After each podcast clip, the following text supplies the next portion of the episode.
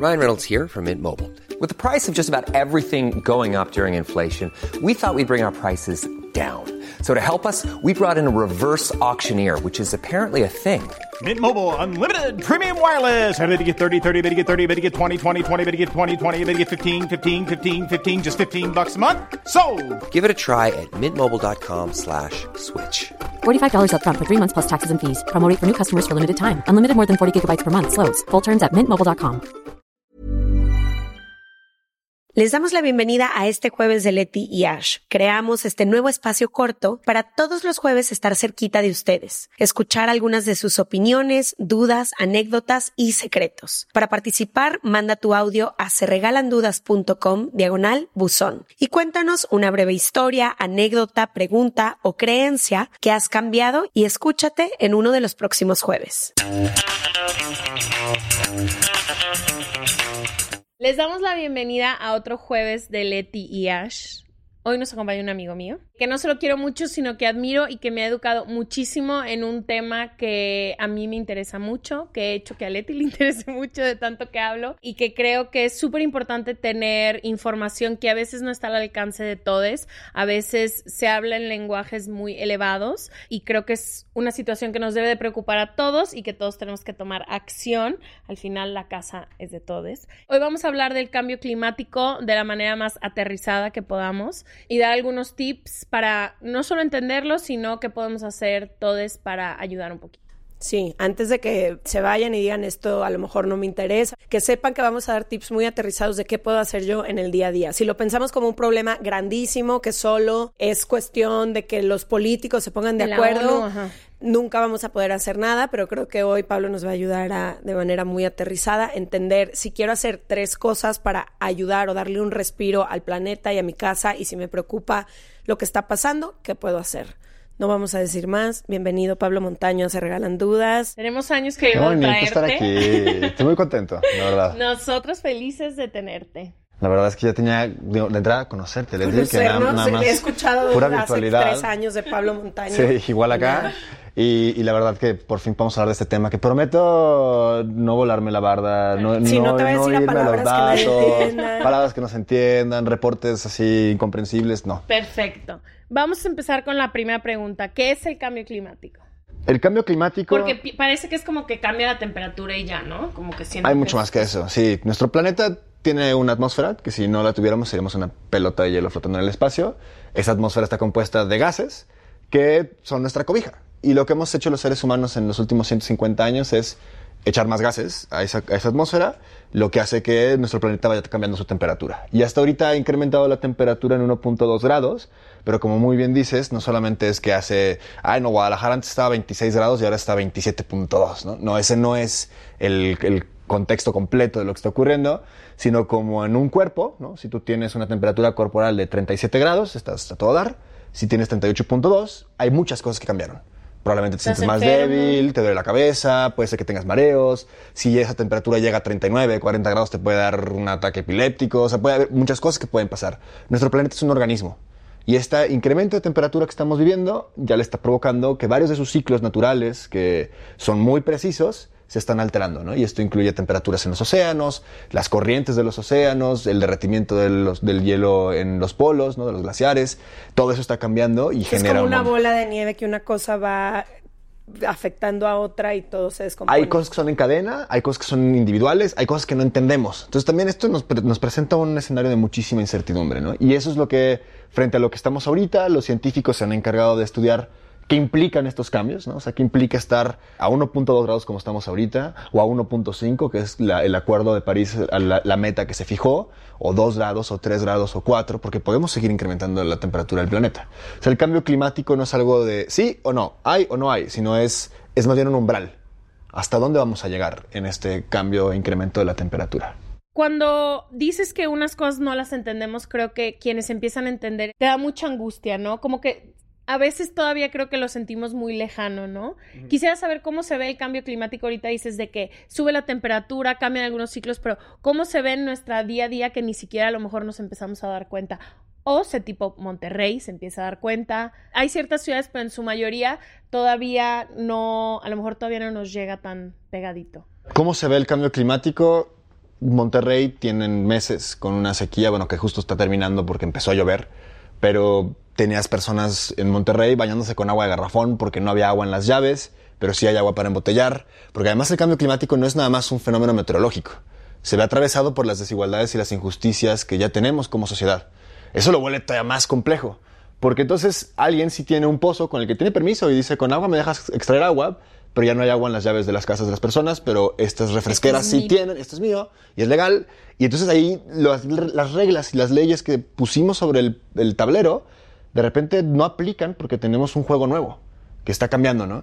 ¿Cómo se ven en los lugares más extremos? Yo creo que ahorita justo estamos viviendo un punto muy crítico en Pakistán. Pakistán, una tercera parte del país está bajo el agua. Porque cambio climático no implica que deje de llover, implica que también las lluvias de repente se concentran. Entonces lo que te llovía a lo largo de un año te puede llover en un mes o te puede llover en unas semanas. Eso es lo que pasó ahorita en Pakistán. Entonces, naturalmente, los flujos, los cauces, a eso súmale deforestaciones, degradaciones del entorno, procesos de urbanización que no dejan que el agua se filtre, ¿no? Entonces, todo eso genera que haya más inundaciones y que hoy tengas un país que una tercera parte está bajo el agua y un país muy grande, con muchísima población. Entonces, así se ve y, y eso es lo que vamos a ver, ¿no? Que de repente hay un país que tuvo una crisis y de repente España que tiene una ola de calor y de repente México que tiene una sequía en una de las zonas. Entonces, el cambio climático no es algo que de repente llega, ah, ya llegó, eh, chavos, chavas, ya, esto, esto es, eh, a partir del miércoles ya esto es cambio climático, ya está aquí, ¿no? Y ya tenemos años viviéndolo. Y hay comunidades que lo están viendo más crítico que otras, ¿no? Hay lugares en México que se está, la- el mar se está comiendo la costa, ¿no? Y que se está llevando sus casas. Eso está pasando hoy en México, no en una isla de la Polinesia, ¿no? Y a veces sentimos que es algo que todavía hay tiempo, podemos platicar, podemos pensar de muchas formas, ¿no? La sí, es parece que hasta que casi casi llegue la crisis en la que no podemos respirar, en ese momento Ajá. empezaríamos a concentrarnos en, en la gravedad del asunto. Y creo que tú, Leti, le das al clavo, ¿no? Cuando hablamos de la- del cambio climático y sus soluciones desde las Naciones Unidas y los acuerdos que se han tomado y gente de corbata, principalmente hombres, ¿no? Decidiendo por el resto de nosotros, parece algo lejanísimo y que, que está de alguna manera bajo control. La realidad es que la discusión tristemente ha sido, bueno, ¿qué tanto más se puede calentar el planeta antes de que tengamos que hacer algo realmente, ¿no? Entonces es como un papá o una mamá preguntándose, doctor, ¿qué tanta fiebre le puede dar a mi hija antes de que haga yo algo? Antes de que le O sea, pase algo Sí, o sea, teorías que no, que no le dé fiebre, ¿no? O sea, no- es mala idea que le dé fiebre, ¿no? Porque pueden pasar muchas cosas, ¿no? Y sin embargo, esa ha sido la conversación un poco, lo cual es bastante ridículo, ¿no? O sea, ¿qué tanta fiebre le podemos permitir al planeta?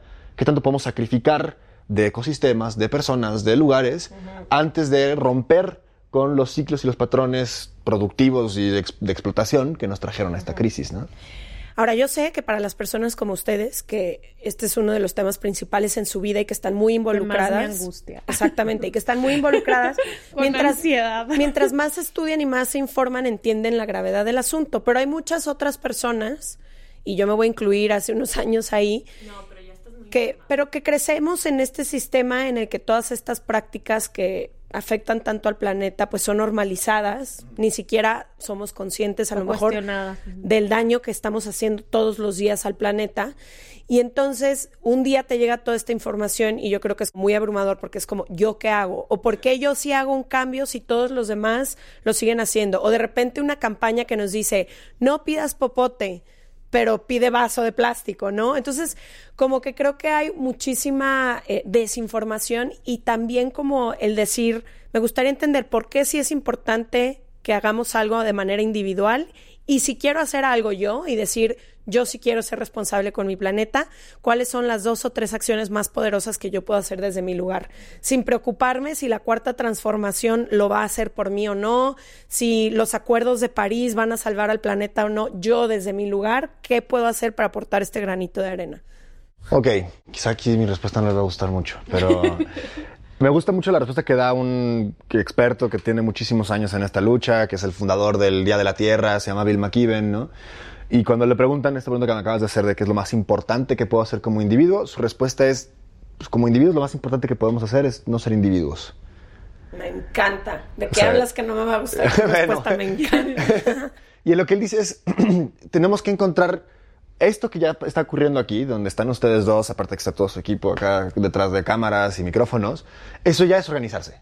Esto ya es organizarse para hacer algo más que si tuviera, si ustedes dos hubieran decidido hacer algo individualmente, pues igual Ashley se hubiera comprado su, su próximo cepillo de bambú, ¿no? En vez de uno de plástico y tú hubieras rechazado el popote, ¿no? Eso no es suficiente. Necesitamos encontrar espacios donde nos organizamos, hacemos algo desde lo que estás haciendo. No todo el mundo tiene que convertirse en un activista, que también luego creo que ese es el mensaje que la gente siente que es abrumador, ¿no? Ahora me tengo que convertir en un activista de Greenpeace o de. Extinction Rebellion y tengo que salir a marchar y, y no me gusta eso, ¿no? No importa, pero don- una de las ventajas que tiene esta crisis es que no importa lo que hagas, no importa lo que te interese, te interesan los animales, los derechos de las mujeres, te interesa los derechos de la infancia, lo que sea que estés haciendo, hay una intersección porque el clima lo toca y algo vas a poder hacer de ahí. Entonces, número uno, dejar de ser individuos. Dos, yo diría, hay un- una comunicación, una narrativa muy específica que está diseñada para llenarnos de culpa porque es un problema sistémico. Si yo quiero ser congruente con mis acciones y no estarme azotando porque la, la crisis climática está cabrona y me está llegando por todos lados, voy a encontrar muchos espacios de incongruencia. Yo tengo que ir a recoger más tarde a mi hija en carro y voy a, a pesar de que soy un activista climático, voy a conducir, voy a quemar combustibles fósiles, ¿no? Entiendo perfectamente lo que estoy haciendo, entiendo que el modelo automotriz es parte de la crisis que provocamos, pero tengo que ir a recoger a mi hija, ¿no? Y no hay un transporte público que me lleve rápido, seguro, ¿verdad? Hay un montón de cosas que me impiden hacer las cosas como yo quisiera. Entonces yo diría que la segunda cosa que podemos hacer en lo individual sería abrazar nuestras incongruencias. Cada quien va a llegar al punto de acciones, de compromisos, en la medida que le es posible. Y yo, por ejemplo, Pero ahorita- sí podemos hacer un esfuerzo extra para que nos Totalmente. sea posible hacer más hágalo, cosas. sí, sí, sí, hagámoslo. Pero, o sea, como en el, en el interior lo que yo diría es que no te desactive el hecho de que tienes cosas como mi trabajo me implica viajar en avión y sé que tiene una huella de carbono enorme. Y, pero eso no implica que yo tenga que dejarte importar todo el conflicto, ¿no? Sino que más bien esto es para que no te desactives tú misma, ¿no? Ya. Sí, y, y las acciones individuales, como pueden ser pues, andar en bicicleta, este, consumir menos plásticos o no consumir plásticos de preferencia, todo ese tipo de Comer- cosas. dejar de comer carne. Dejar, o sea, comer menos carne, o dejar de comer carne si te es posible. Todas esas cosas yo las siempre las menciono como están buenísimas, pero son el piso mínimo desde donde vamos a hacer algo. ¿Eso qué implica? Eso es lo que mi privilegio me permite hacer a mí. Yo hoy lo platico, ¿no? Normalmente trato de moverme en bicicleta, ahorita llegué en bicicleta, realmente llegué porque me dejaron sin carro, ¿no? Porque sí, porque estoy muy lejos, me hubiera venido en coche, pero me dejaron sin carro, me vine en bicicleta, no puedo exigirle a todo mundo que haga lo mismo que mi privilegio me permitió a mí. ¿no? Y creer que, que incongruente la gente que no se mueve en bici. Cuando esta es una ciudad machista que para las mujeres puede implicar riesgos, cuando es una ciudad difícil que para una persona que no tiene experiencia o que un adulto mayor Si no un sabe... por- hijo no puede estar tu hijo en la bici. O el sea, bache. El bache, No sí, el bache, el trabajo. camión. Son un montón de cosas, ¿no? Que la verdad es muy limitada la gente que hoy puede moverse desde extremos muy largos. Gracias. Afortunadamente estamos teniendo cada vez más infraestructura para las bicicletas y eso va generando que más gente puede acceder a ello, ¿no? Pero buscar imponerlo o ser vegetariano, pues hay gente que lo puede hacer porque tiene el tiempo de cocinarse, pero ca- cargarle a todo mundo esa misma, ese mismo rasero, que yo sé que ustedes dos están así como muy atentas de que su audiencia no se disip- disipara en los primeros tres minutos cuando dijeron cambio climático, porque normalmente lo que hacen es cargarnos con culpas, ¿no? Ya. Lo- normalmente, como lo cargan todo al individuo, te hacen voltear a verte a ti y sentir que tú eres él o la culpable de que el planeta se esté yendo al carajo. Y ahora el tercer tip sí sería organizarse no solamente en términos de acción y de defensa de territorios o de lo que tenemos en lo más inmediato, que creo que eso es cuando hablamos de organizarnos a eso nos referimos, ¿no? ¿Qué está ocurriendo alrededor de, tu espacio donde tú habitas? Pero también para quienes están tomando esas decisiones sientan presión. Nunca va a llegar, desafortunadamente, políticos que digan, ya, yo sí voy a actuar, yo sí voy a resolverlo, si no hay una población que se lo pide, si no hay una población que se lo exige. Es un principio importantísimo. Sí, o sea, si no hubiera empezado el activismo de no al tren Maya, pues el tren Maya existe Iría- sin, sin ni un pero, nadie dice nada, ecocidio y todo el mundo tranquilo. Ha habido esta conversación porque hay grupos que están empuje y empuje y empuje de, oye, estás destrozando nuestra selva. O el derecho, o sea, los derechos de las mujeres que están ahorita en un proceso de reivindicación muy fuerte, ¿no? Que eh, o en cinco años ha cambiado muchísimo. Si yo hace cinco o seis años les hubiera dicho que habría chicas de preparatoria que manejarían términos como patriarcado, ¿no? Y como este... Es una palabra que yo no supe hasta los 25 años. Exacto. Pero no, no, no lo hubieran querido. Pero un movimiento se encargó de socializar y politizar también, ¿no? Porque educar políticamente respecto a tus derechos a una población muy amplia, en este caso las mujeres, bueno, bueno, en dos años lo vamos a ver en las elecciones presidenciales federales, va a ser un tema muy importante, de los más importantes, ¿no? La agenda feminista. Buenísimo. Mi Pablo, nada, creo que agradecerte. No sé si tú quieras Pues agregar algo más. Pues si, si Pues caben las metemos. ¿Qué tanto, y creo que esta es una pregunta que se hace quien empieza a entender un poco el cambio climático, muchas de las cosas que lees a primera mano dicen que estos son los ciclos naturales de la Tierra, ¿no? Que antes era la era del hielo y que ahora luego se quemó todo y demás. ¿Qué tanto realmente es parte de, del planeta y qué tanto es desinformación total? Es desinformación total. De hecho, geológicamente el, momento en el que estamos ahorita es una etapa glacial, final de glacial. O sea, estaríamos enfriándonos como planeta por esos ciclos que menciona la gente, ¿no? Sí ha habido variaciones muy grandes, ¿no? Que han llevado a cuatro de las cinco extinciones masivas que han existido en el planeta. Y el, proceso que estamos provocando nosotros se equivale y se compara a lo que han ocurrido en estas cuatro extinciones masivas. Pero esto está ligado al CO2 que nosotros estamos emitiendo en la atmósfera. Porque está dado 100% por el ser humano. Exactamente. Es que sabemos, tenemos posibilidades de medir cuánto CO2 había en la atmósfera, por ejemplo, hace 30.000 años o hace 3 millones de años.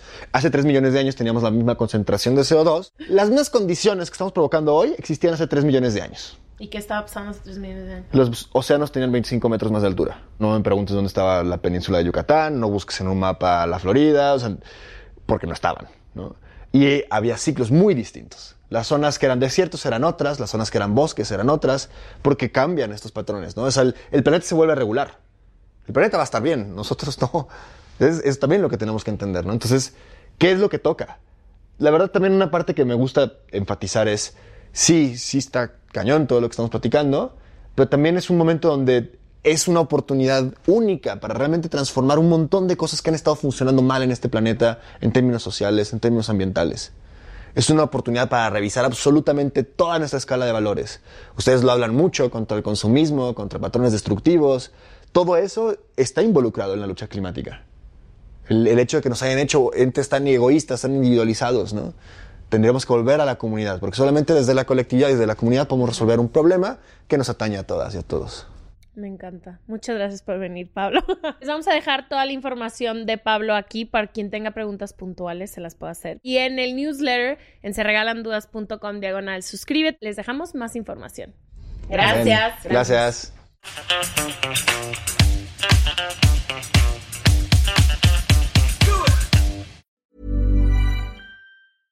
Even when we're on a budget, we still deserve nice things.